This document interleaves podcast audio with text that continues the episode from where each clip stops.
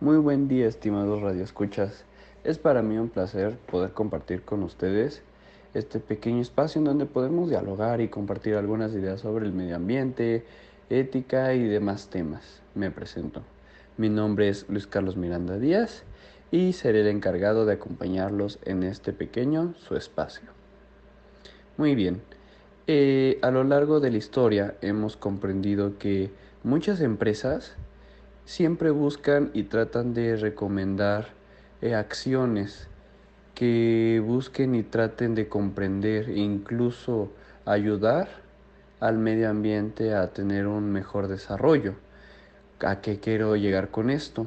En varias ocasiones sabemos que la mayoría de las empresas al hacer sus productos no siempre son del todo buenos todos los residuos que dejan o incluso el método y la manera en la que producen sus materiales no son del todo favorables para, para el medio ambiente. Es por ello que buscan ser empresas socialmente responsables.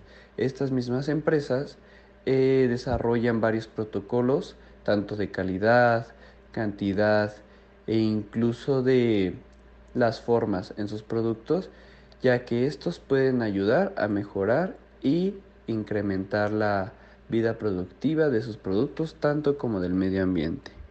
Muchas gracias a todos, continuamos con el siguiente espacio. La conciencia ambiental debería ser considerado como un aprendizaje necesario, con independencia de nuestra edad o de nuestros conocimientos, ya que el desarrollo de nuestras actividades cotidianas están asociadas a unos aspectos ambientales que generalmente generan impactos ambientales negativos, no controlados ni mitigados. Por consiguiente, nuestra falta de conocimiento como de concientización ambiental nos ha llevado a plantearnos estrategias de crecimiento o producción no sostenibles en el tiempo.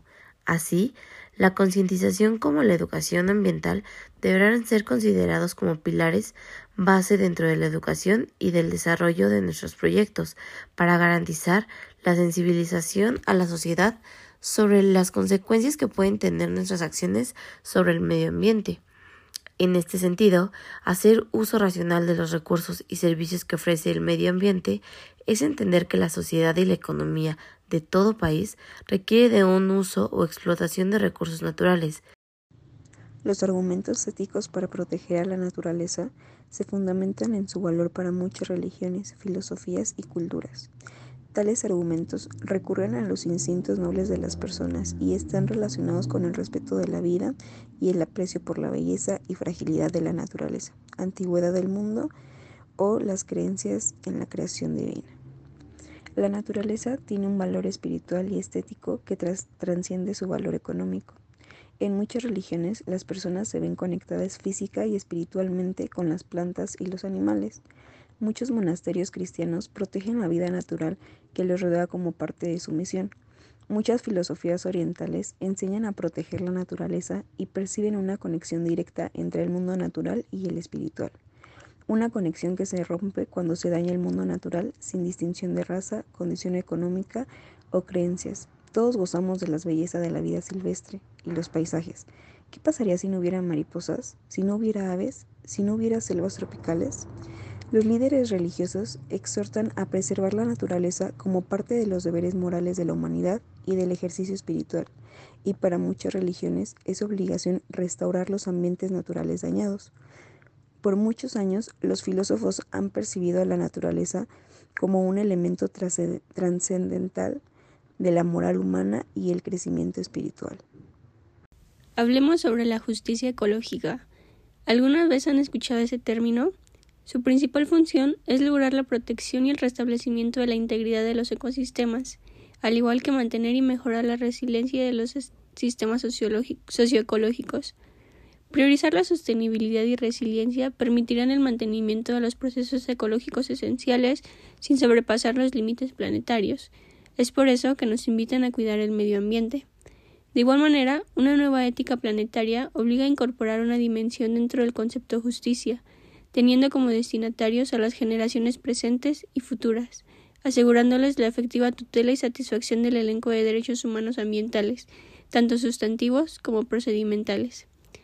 La justicia deberá promover una distribución justa y equitativa de los beneficios de la naturaleza, incluyendo un acceso adecuado a los servicios de los ecosistemas, como así también una distribución justa y equitativa de los esfuerzos y de las cargas, en la medida que los recursos naturales deberán ser utilizados y gestionados de una manera ecológica y sostenible, siempre dentro de los límites impuestos por el principio de sostenibilidad ecológica y resiliencia.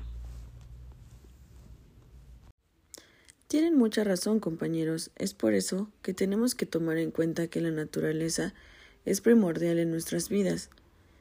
Es así como lo decían los argumentos éticos para proteger a la naturaleza. Se fundamentan en su valor para muchas religiones, filosofías y culturas.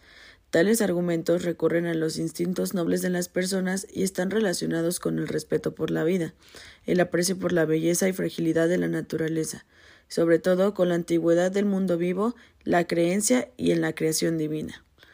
Los líderes religiosos exhortan a perseverar la naturaleza como parte de los deberes morales de la humanidad y del ejercicio espiritual, y para muchas religiones es obligatorio restaurar los ambientes naturales dañados.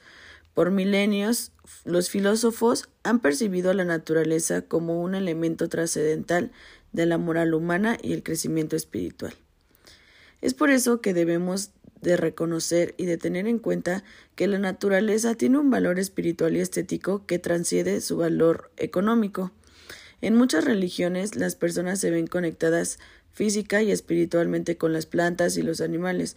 Muchos monasterios cristianos protegen la vida natural que los rodea como parte de su misión. Muchas otras personas y filosofías orientales enseñan a proteger la naturaleza y perciben una conexión directa entre el mundo natural y el espiritual.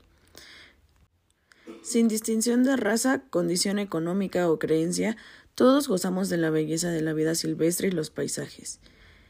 Es por lo mismo por lo que debemos de preguntarnos ¿Qué pasaría si no hubieran esos paisajes, si no pudiéramos gozar de lo que hoy en día nos rodea? Bueno, esas son preguntas que podrían quedar como reflexión y que podríamos hablar en el siguiente capítulo. Muchas gracias por escucharnos y nos vemos pronto.